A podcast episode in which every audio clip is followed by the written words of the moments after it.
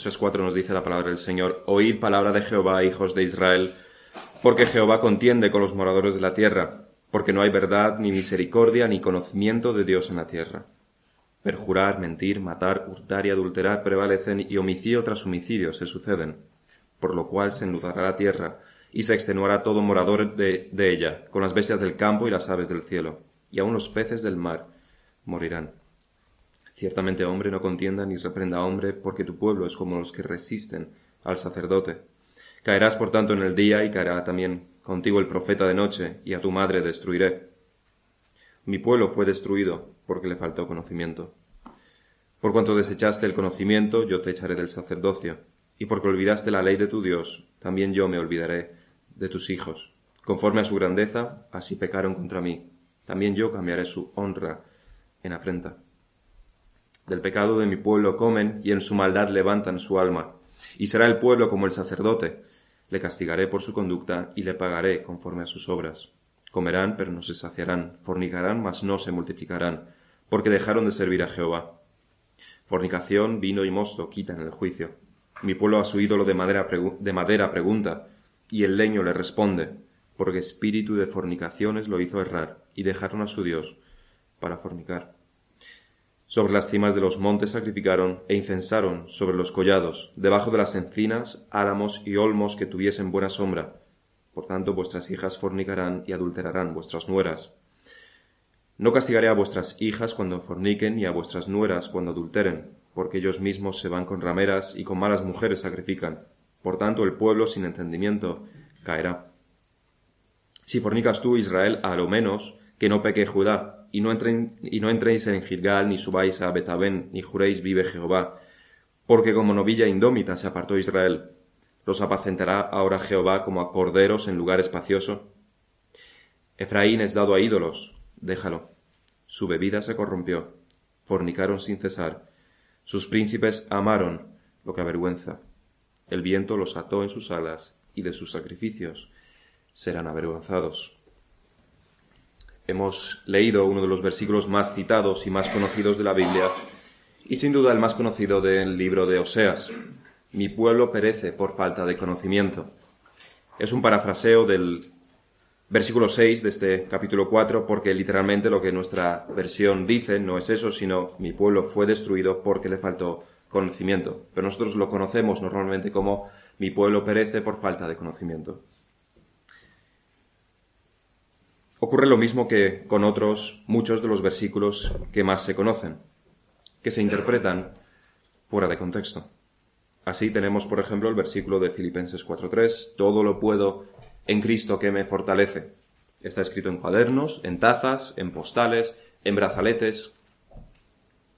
Todo el mundo lo conoce, pero nadie se acuerda del contexto exacto de ese versículo. Y no tener en cuenta el contexto siempre lleva a malinterpretar el texto. Así que el versículo se utiliza como un amuleto en partidos de fútbol. Puedo ganar este partido porque Cristo me fortalece. Se utiliza como motivación, y esto es un ejemplo de una película cristiana, motivación para que una surfista sin una pierna pueda surfear y ganar concursos de surf, porque puedo surfear con una pierna porque Cristo me fortalece. Puedo sacar un 10 en el examen porque en Cristo lo puedo todo y así con mil cosas más. Y nosotros sentimos mucho decirlo, pero el versículo no promete que vayas a ganar nada, ni que tu negocio vaya bien, ni que puedas hacer cosas portentosas físicamente, ni que saques dieces en todos tus exámenes. Este versículo no promete nada de eso. Lo que el versículo sí promete es que, fundamentado en Cristo y usando los medios de gracia, vas a poder tener contentamiento en cualquier prueba por la que pases. Prueba o no prueba. Eso sí es una victoria, eso sí es una cosa extraordinaria, esa sí es la increíble promesa que se esconde en este versículo de Filipenses 4.3. Ese es el contexto. Y algo similar ocurre con este versículo de Oseas. ¿En qué piensas cuando escuchas que el pueblo perece por falta de conocimiento? ¿Piensas en ciertas iglesias? ¿Piensas en ciertas personas? Y a nivel personal, ¿cómo aplicas este versículo a tu situación particular? Como lo sacamos de contexto, Tendemos a pensar que lo que tenemos que hacer es leer más libros de teología, entender, por ejemplo, doctrinas como la kenosis de Cristo, meternos en la mente de Dios para comprender cosas que no están a nuestro alcance. estudiar para tener una teología sistemática en nuestras cabezas, hacer estudios bíblicos para tener y conseguir más información. ¿Es esto a lo que el versículo de Oseas 4.6 te insta? La intención, si es así, es buena. No es del todo incorrecto. Pero eso no es todo lo que el versículo dice ni abarca. Eso no es todo lo que el a lo que el versículo se refiere. El conocimiento intelectual es vital, pero el conocimiento que aquí tenemos no se refiere solamente a eso. Lo que el conocimiento en este versículo significa no es solo un conocimiento con la mente, un conocimiento intelectual. No es adquirir más información en primer lugar. Más bien es aplicar el conocimiento. No conocer a Dios significa vivir en pecado. No porque no sepas, hay muchas personas que conocen muy bien la ley de Dios, los mandamientos de Dios, los mandatos de Dios, los principios de las escrituras, y no lo cumplen. Estos perecerán porque les falta conocimiento, y el conocimiento no es información. A lo que somos instados entonces no es a adquirir más información y conocernos todos los, los recovecos de todas las teologías sistemáticas que hay en el mundo. Más bien se nos insta a vivir de acuerdo con el conocimiento de Dios. El pueblo perece porque no conoce a Dios, no conoce la ley, no ama la ley, no ama a Dios, no cumple la ley. Mi pueblo fue destruido porque le faltó conocimiento. ¿A qué te insta este versículo? Debería instarte, en primer lugar, a vivir a la luz del conocimiento de Dios. Uno de los mejores ejemplos de lo que no tener conocimiento de Jehová significa, lo encontramos en los hijos de Elí. El versículo 12 del primer libro de Samuel, capítulo 2, nos dice, los hijos de Elí eran hombres impíos, esos eran, eran sacerdotes, hijos del sacerdote Elí. Eran hombres impíos y no tenían conocimiento de Jehová. ¿Creéis que ellos no conocían las leyes mosaicas? ¿Que no estaban formados intelectualmente? Ellos estaban muy formados. Probablemente tenían más conocimiento intelectual que el 99% de los israelitas de aquellos tiempos. Seguro que han recibido la mejor de las educaciones. Pero no tenían conocimiento de Jehová. No conocían a Dios, no amaban a Dios. Y desde luego, como nos cuenta, como se nos relata, perecieron. Perecieron por falta de conocimiento. No aplicaban, no cumplían, no querían hacerlo. Es a esto a lo que apuntábamos en el sermón anterior también. Decíamos que en las escrituras hay tres fases para el conocimiento verdadero. Hay tres partes de este conocimiento verdadero al que se refieren las escrituras. Tres etapas, tres escalones. El primero debe ser sin duda el conocimiento intelectual, conocer con la mente. Debemos saber quién es Dios y debemos saber qué es lo que Él requiere de nosotros como criaturas suyas. Esto es información, nivel intelectual.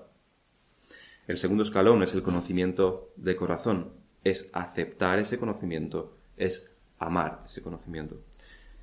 El tercer escalón es el conocimiento con la voluntad. Ese amor de corazón mueve los engranajes de, nuestros, de nuestras piernas y brazos y lenguas y ojos. Este amor afecta a nuestra voluntad y eso se ve en nuestras conversaciones, en nuestros pensamientos, en nuestras actitudes, en nuestros hechos, en nuestro arrepentimiento. Aunque Oseas 4 es bastante fuerte en subrayar el conocimiento y el entendimiento, no dice más cosas que esto en sus 18 versículos. Hay bastante más que esto. El estilo en Oseas es a partir de este capítulo 4, está más en línea con lo que conocemos de Isaías, de Jeremías y Ezequiel. Son explícitas descripciones de los pecados del pueblo, denuncias y explícitas declaraciones también de juicio. Así que veremos los en primer lugar, consideraremos este, este, tema del conocimiento y en segundo lugar veremos los pecados de Israel que se listan aquí. Todos aquellos que se nos mencionan en estos versículos. En este capítulo, como decíamos, se subraya bastante el conocimiento, el entendimiento. Lo encontramos por primera vez en el versículo 1. No hay conocimiento de Dios en la tierra. En el versículo 6 tenemos que al pueblo le faltó conocimiento y por eso fue destruido. En el mismo versículo se nos dice que desechó el conocimiento y que olvidó la ley de Dios. El versículo, 14 nos dice que es un pueblo sin entendimiento, no antes de que nos dijera en el versículo 11 que no tienen juicio por la fornicación y el vino. Así que hay unas cuantas veces que se menciona el lado del conocimiento, el lado de conocer a Dios, el entendimiento, el juicio, en estos versículos del capítulo 4.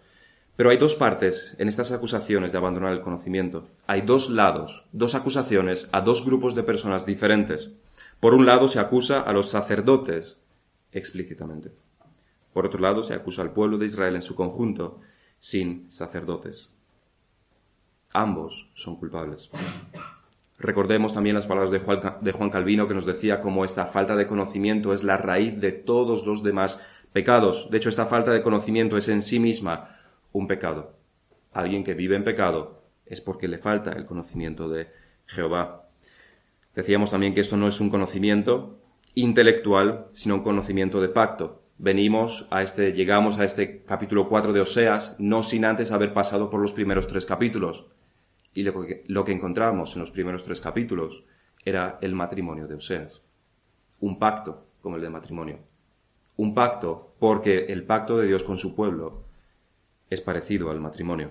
Un pacto, un conocimiento no intelectual, sino de pacto. Como el amor que hay entre un esposo y una esposa, así es también este conocimiento profundo, personal, íntimo que debe haber entre el pueblo de Dios y Dios no es un conocimiento intelectual, sino de pacto.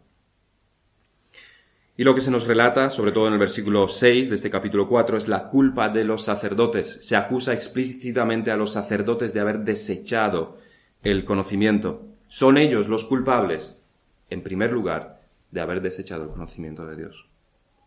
Ellos, y, encontramos el paralelismo en, en el primer capítulo de Tito y también en Timoteo, son eran lo que son básicamente ahora los pastores. De hecho, de ahí viene todo este lío y embrollo de la Iglesia Católica que tiene sus sacerdotes. En el Nuevo Testamento nunca se menciona a los sacerdotes como pastores, obispos, etc.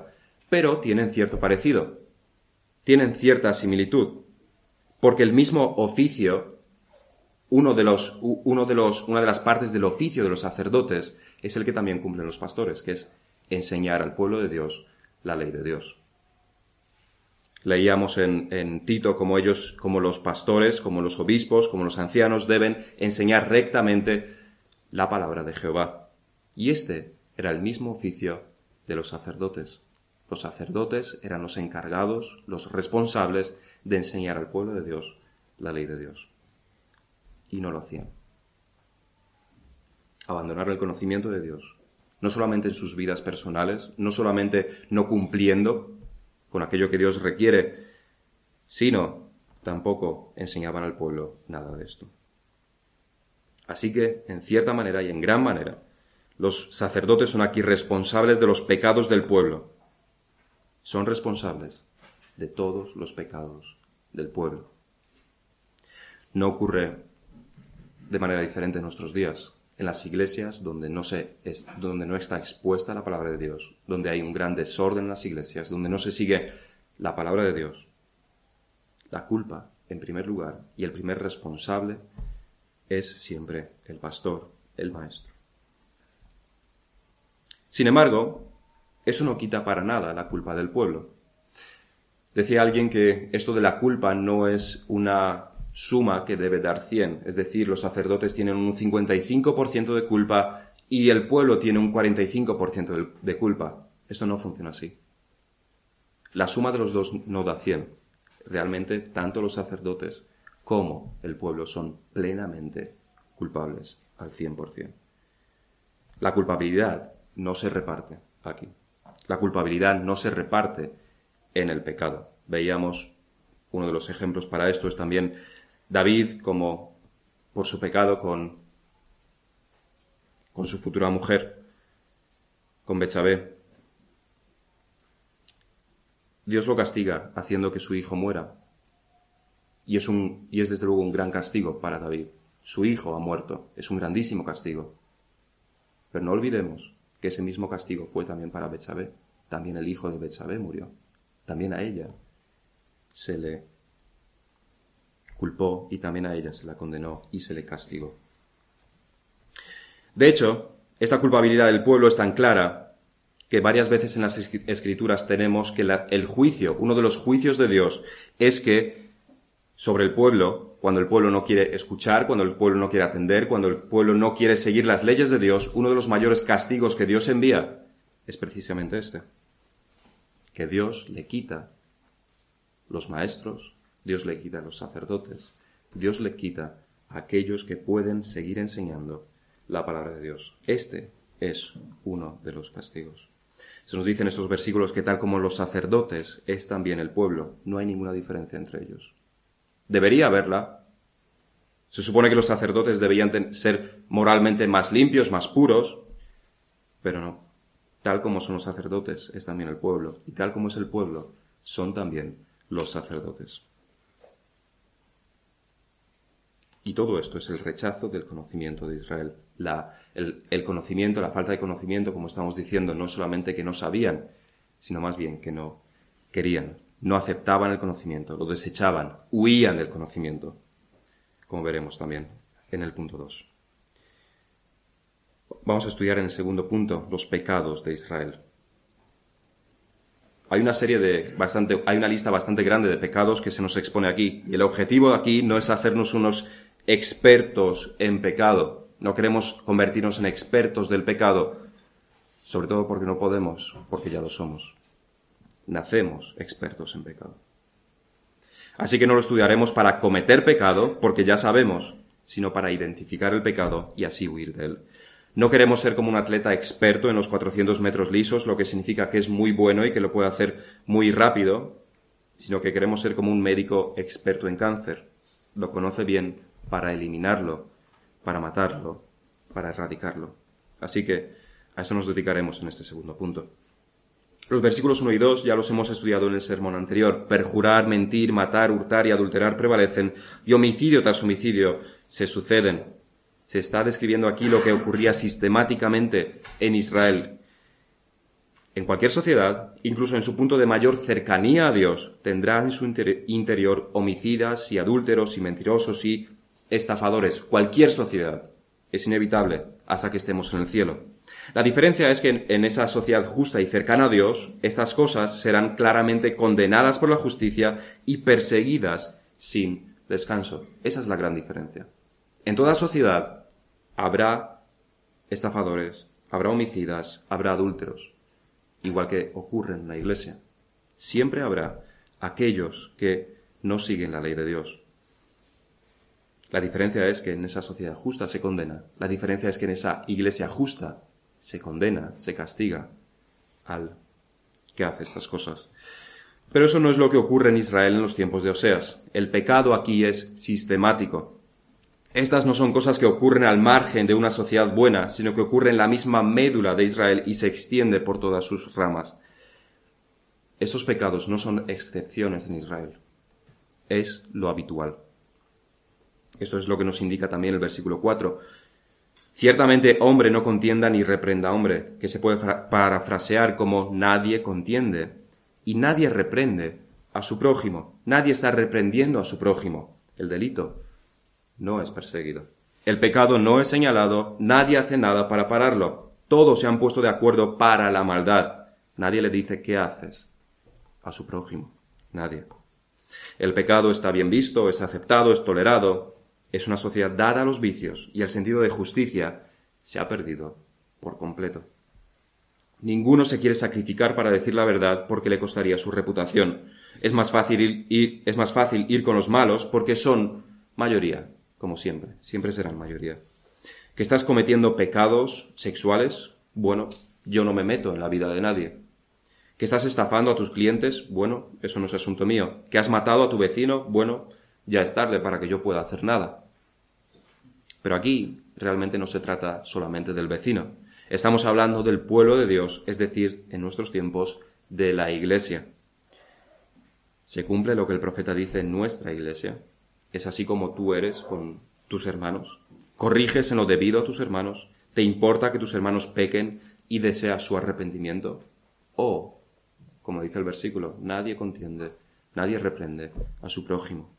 Y no se trata aquí de tomar el lugar del pastor, sino de colaborar por el bien de los hermanos y por el bien de la iglesia.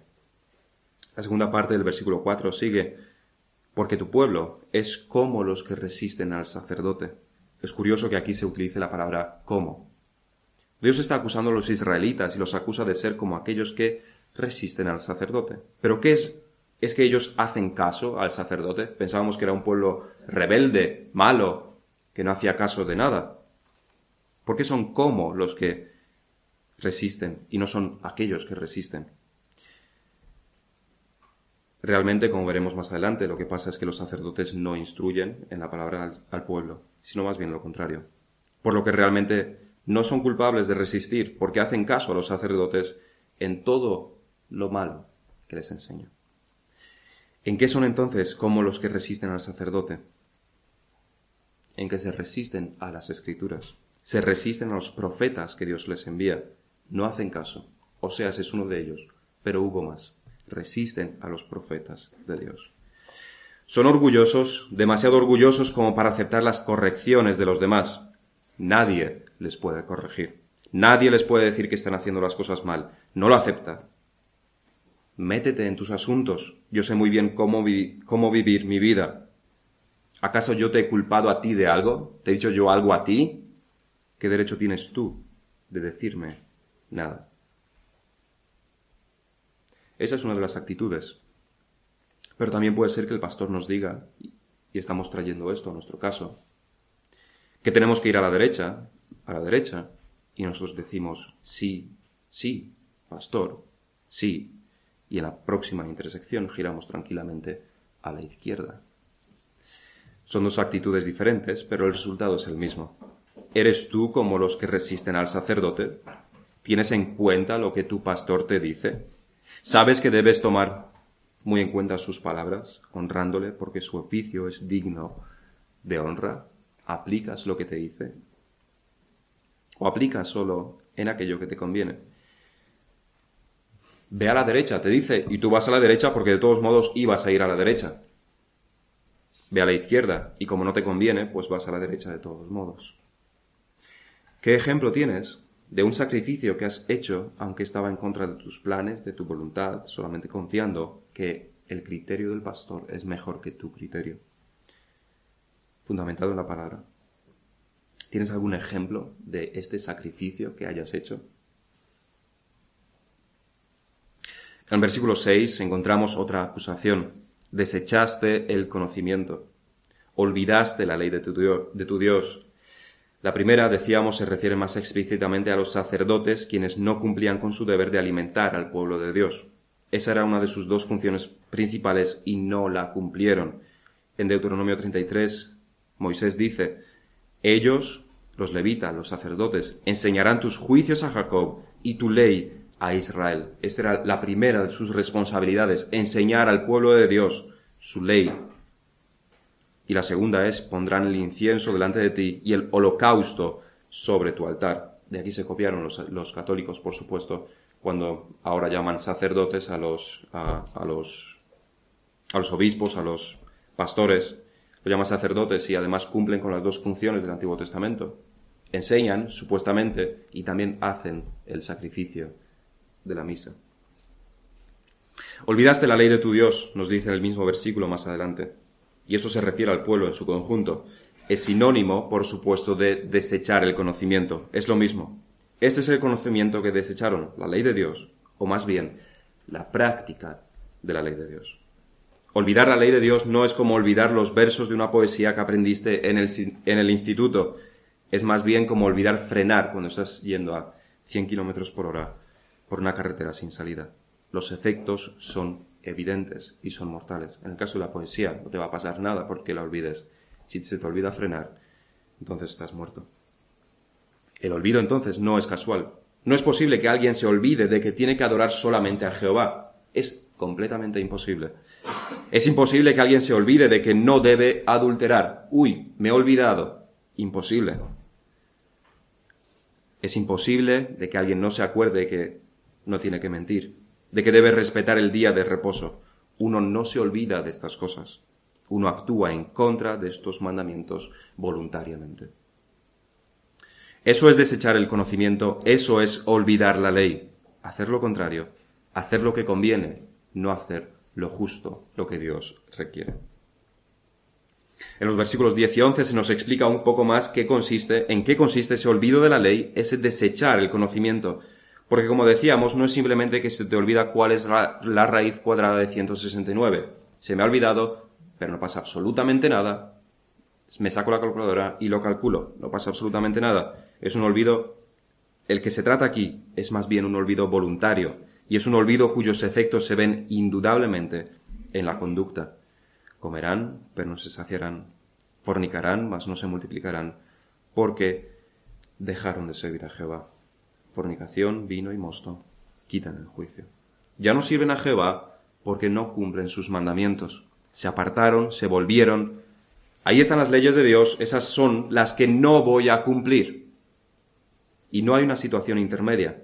O estás cumpliendo la ley de Dios o estás pecando contra la ley de Dios. Cuando se apartaron del conocimiento de Dios estaban corriendo tras el pecado.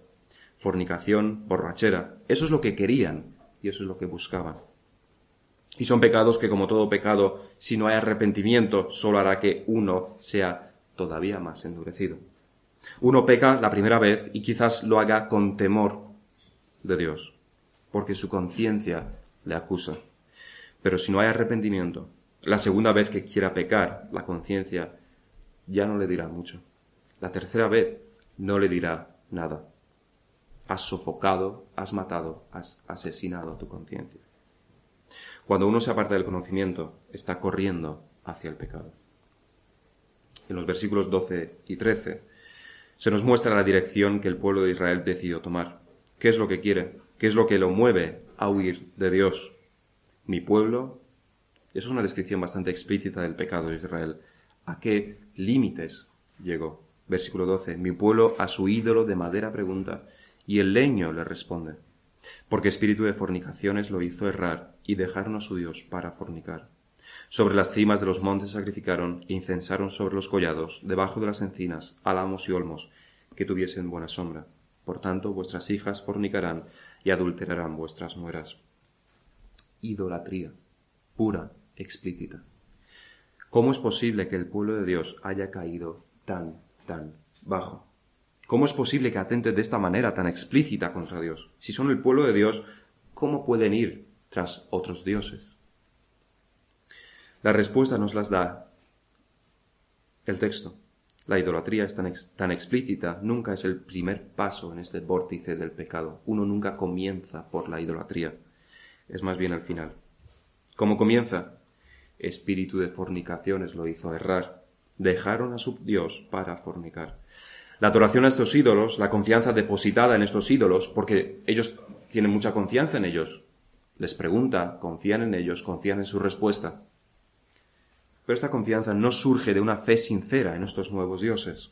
No son convicciones que ellos tienen. No han sido persuadidos por las grandes evidencias de que Baal es el verdadero Dios, de que Asera verdaderamente existe y es a quien hay que adorar en vez de a Jehová. Ese no fue el camino que tomaron. Ese nunca es el camino cuando se abandona el conocimiento de Dios. Este vórtice del pecado que termina en la negación de Dios comienza con el pecado, con el deseo de pecar, con hacer caso al corazón y a nuestros deseos. Explícitamente se menciona aquí el pecado sexual. Ya vimos su gravedad, ya vimos cómo Pablo insistía ardientemente en que los corintios se apartasen de la inmoralidad sexual porque destruye la conciencia, porque mata el temor de Dios, porque son pecados demasiado graves para que nuestra conciencia los soporte. Los pecados sexuales son una de las causas que más carreras ha destruido, que más familias ha destruido y que más iglesias ha destruido. Y como vemos, es lo que ha destruido también al pueblo de Israel. No es diferente de lo que pasó en el monte de Sinaí. El pueblo se hizo el becerro, pero era solamente una excusa para que ellos pudiesen festejar a la manera de los paganos, donde la fornicación y el adulterio y la borrachera eran los elementos principales. Era solamente una excusa. Este es siempre el camino a la negación de Dios. Comienza con desear el pecado. Se nos dice, no, es que yo ya no creo en Dios, o no, yo no creo en Dios. Lo que ocurre es que amas el pecado y eso no es compatible con creer en Dios. Yo soy ateo, escuchamos. No, tú odias las leyes de Dios.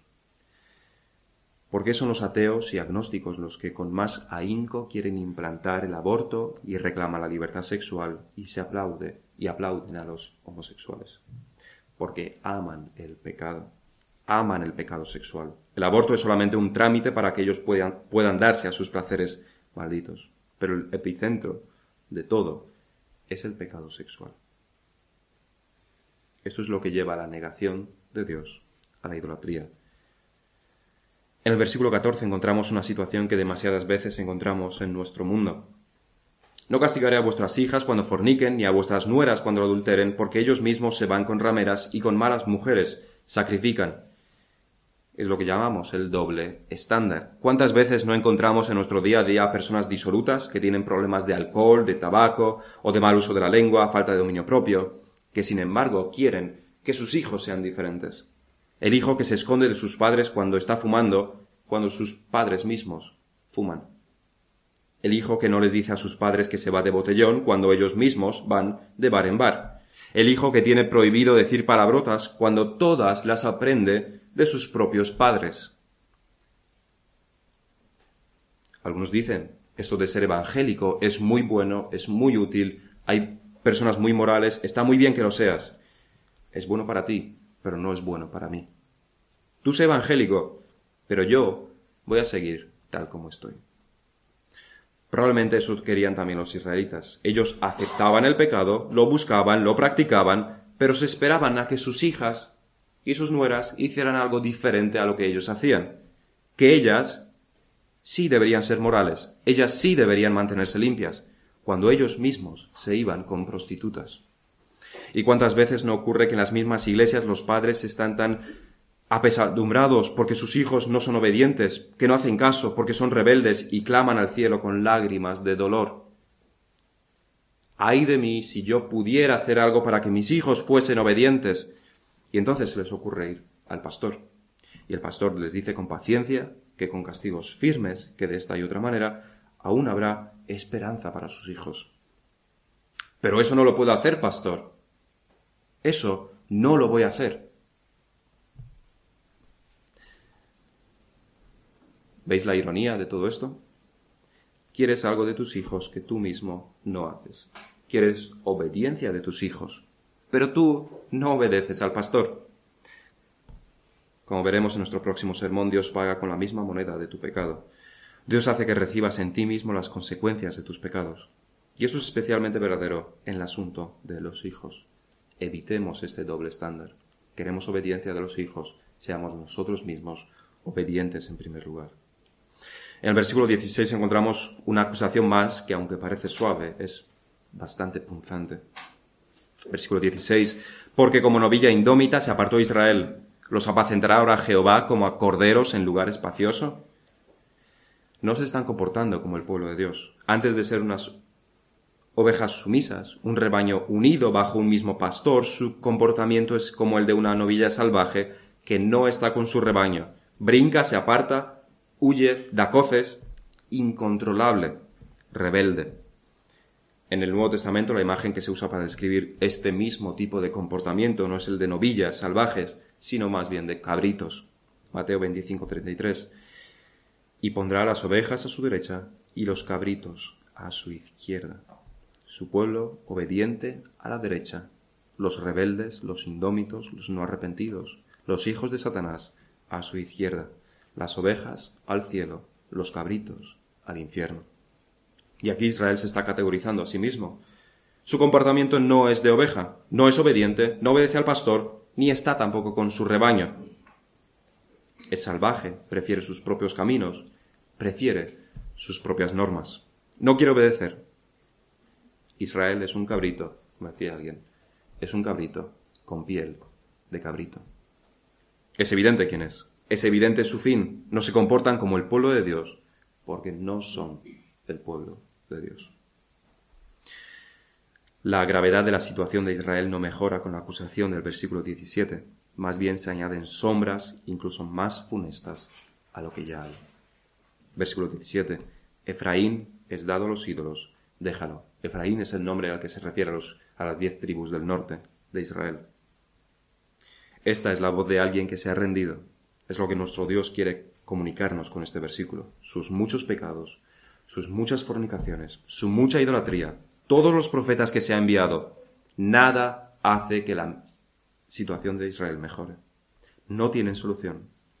Es como cuando llevas tu coche viejo al taller y el mecánico te mira con cara de no hay nada más que hacer. La avería te va a costar más de lo que te cuesta el coche, así que llévatelo ya al desguace.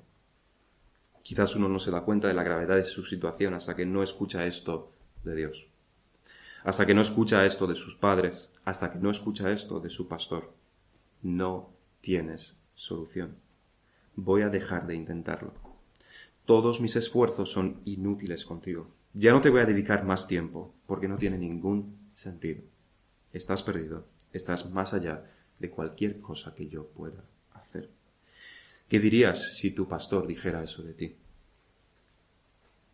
Debería hacerte temblar y llorar y debería llevarte al arrepentimiento. En los últimos dos versículos se da más detalle de la desastrosa situación de Israel. Su bebida se corrompió, fornicaron sin cesar, sus príncipes amaron lo que avergüenza. El viento los ató en sus alas y de sus sacrificios serán avergonzados. Se menciona aquí a los príncipes de Israel. No solamente es el pueblo, no solamente es el pueblo y los sacerdotes, sino aquellos de quien se espera más, de quien se espera que sean ejemplo, aquellos que han gozado de una mejor educación y tienen más conocimiento intelectual. Ellos son los primeros que aman lo indebido. Ellos son los que aman las fornicaciones. Ellos son los que más sacrificios traen a sus ídolos, porque tienen más poder adquisitivo. La expresión el viento los ató en sus alas es una de las imágenes más descriptivas de lo que significa vivir sin Dios, vivir en pecado. Correr tras el viento, correr tras la vanidad. Esto lo encontramos en varios pasajes de las Escrituras. Correr tras lo que no llena, ir sin rumbo tras la nada. Irracional, estúpido. Pero aquí no es solamente correr tras el viento. Su situación es tan grave que están atados al viento mismo con cadenas. No es que ellos vayan tras el pecado, es que el viento los arrastra como si fuese una corriente de agua. El pecado los arrastra, están atados al pecado. Y que termina, por supuesto, en el infierno. Este viento va al infierno y lleva con él a todos los esclavos del pecado encadenados a él. Esta es la situación del mundo y debemos preguntarnos también si esta es nuestra situación. ¿Estamos atados a la ley de Dios? O estamos atados a nuestros pecados y llevados por la vanidad del mundo. Tenemos los mismos deseos, los mismos objetivos que el mundo. Estamos atados tras el viento, del viento. En Efesios 4 el apóstol Pablo advierte seriamente contra esto. Esto pues digo y requiero en el Señor que ya no andéis como los otros gentiles. ¿Y cuál es la, su característica principal? Que andan en la vanidad de su mente teniendo el entendimiento entenebrecido, el tema del conocimiento, ajenos de la vida de Dios por la ignorancia que, en ellos hay, por la dureza de su corazón. ¿Es esta tu situación? Para concluir, debemos hacernos preguntas. ¿Nos hemos identificado con alguno de estos pecados que hemos listado de Israel? ¿Nos hemos identificado con alguno? ¿Con todos? ¿Con muchos? Yo sí. Estas cosas, al fin y al cabo, están escritas para nosotros. Esta predicación ha sido para nosotros, para que nosotros corrijamos nuestros caminos, para que nosotros nos arrepintamos, para que nosotros vengamos al conocimiento verdadero del verdadero Dios. Más allá de información, este conocimiento debe calar en nuestras mentes, en nuestros corazones y en nuestros hechos. Este conocimiento es el verdadero amor a Dios. Marcos 12:30. Y amarás al Señor tu Dios con todo tu corazón y con toda tu alma y con toda tu mente y con todas tus fuerzas. Este es el principal mandamiento, nos dijo nuestro Señor. Mente, corazón, fuerzas, con todo tu ser, con toda tu alma. Esto es conocer a Dios, esto es amar a Dios, es temer a Dios, es vivir conforme a sus mandamientos. ¿Conoces tú a Dios? Vamos a terminar en oración.